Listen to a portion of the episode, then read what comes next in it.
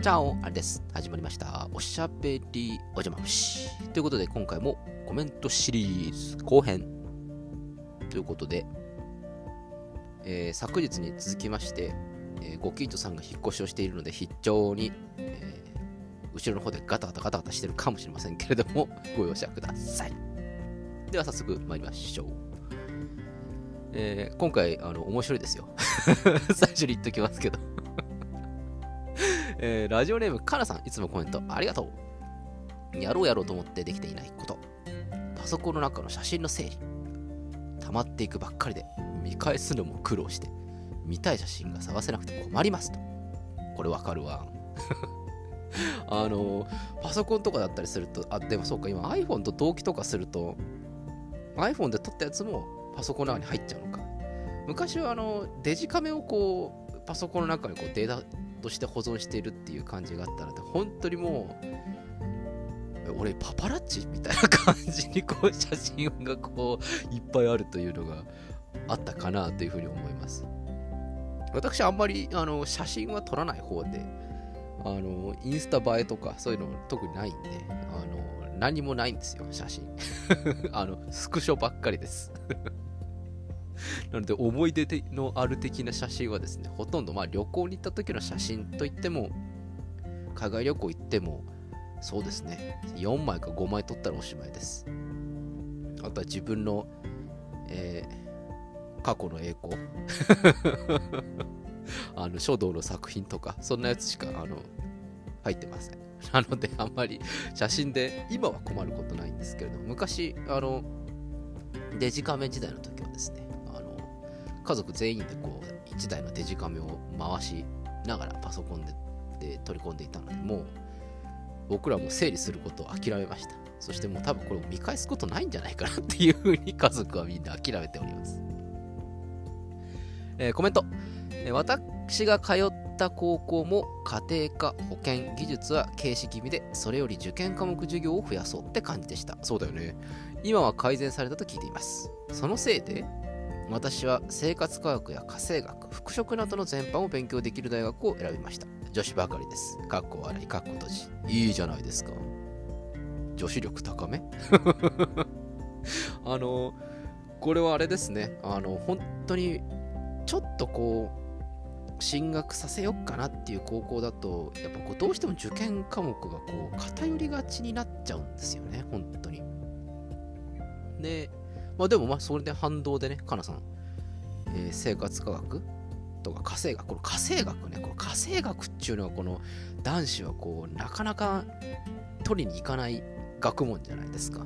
結構あの僕はあの憧れ的なところがあるんですけれども、あの刺繍とかできるでしょ。違うか。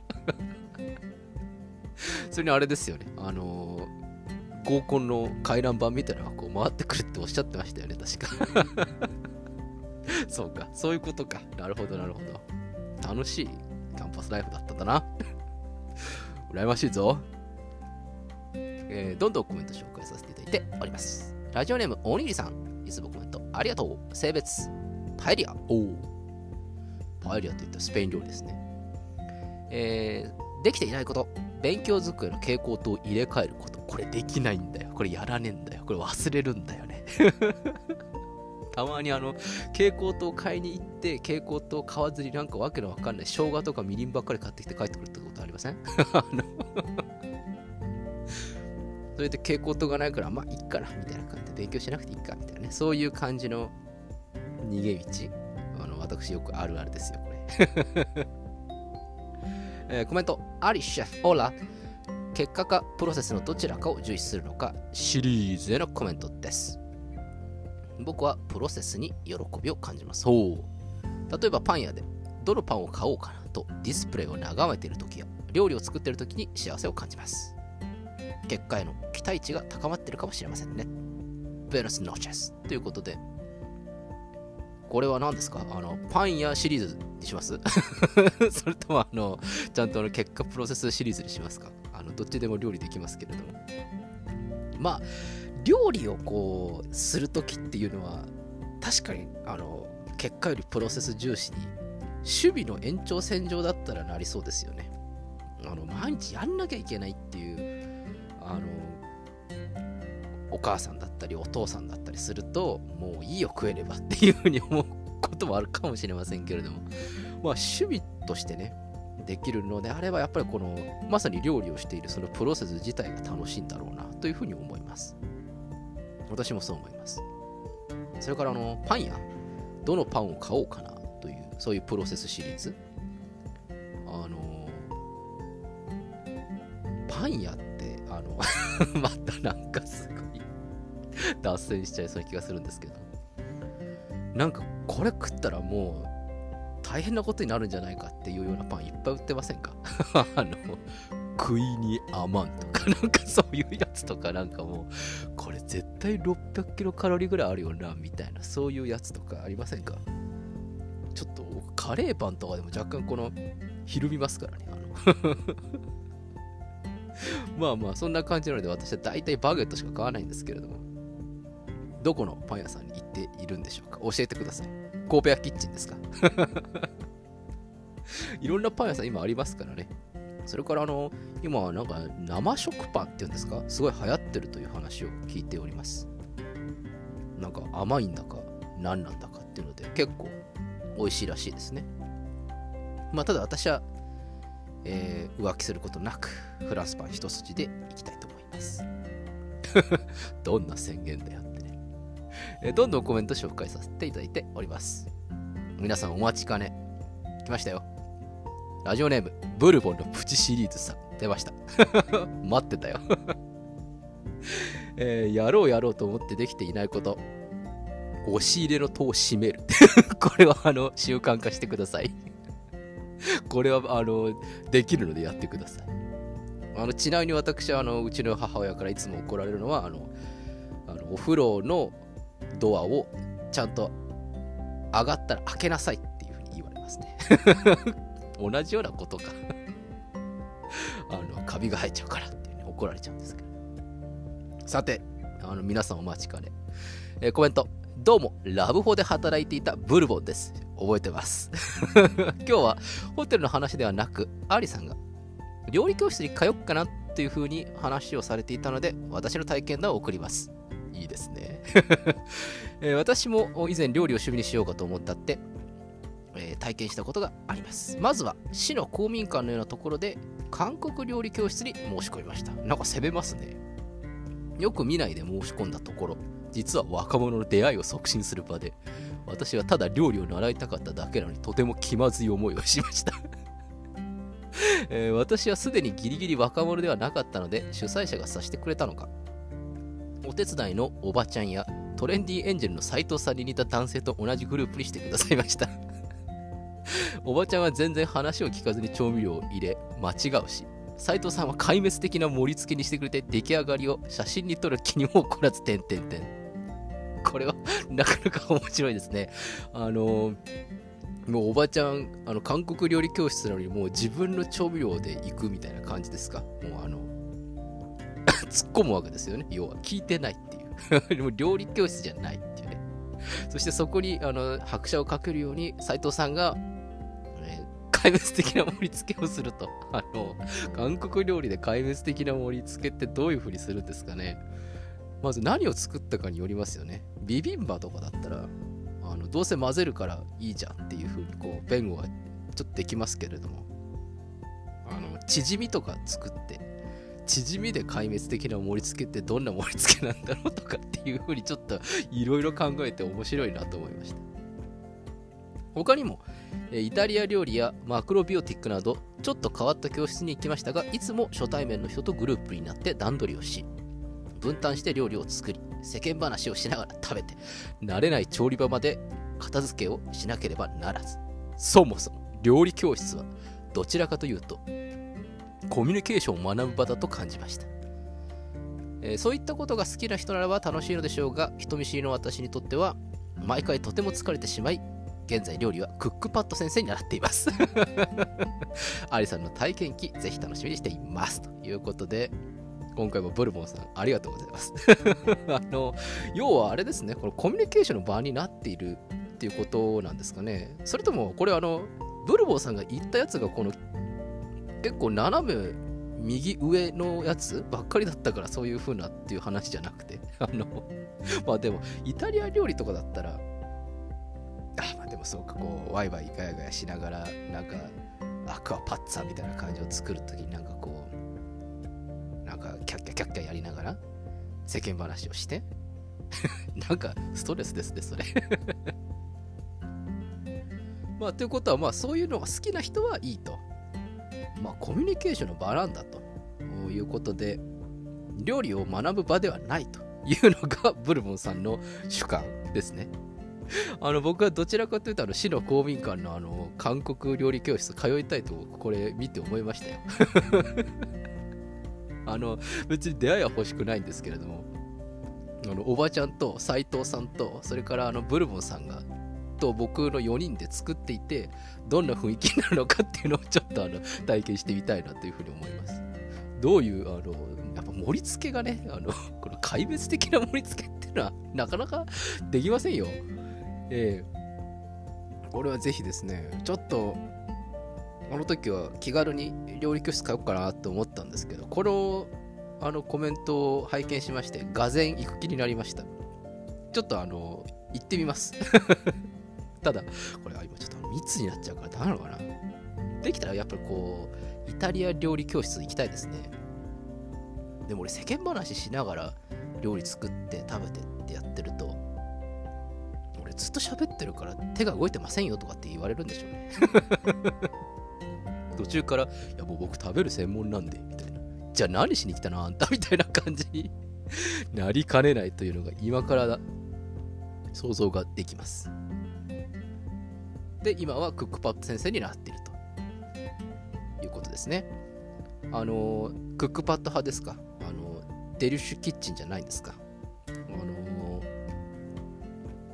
クックパッドって、ちょっと僕まだ自分の情報力がまだ昔でストップしているんですけれどもクックパッドってレシピがこう書いてあってでそれにこう沿ってやっていくというようなイメージが強くてあの私料理レベル7なんであの分からないんですよ。一方あのデリッシュキッチンの方だと動画じゃないですか。動画だとあそうあこあこうやってやるのねすぐ分かるんですけれどもまたこっちはこっちでこう早いんですよね。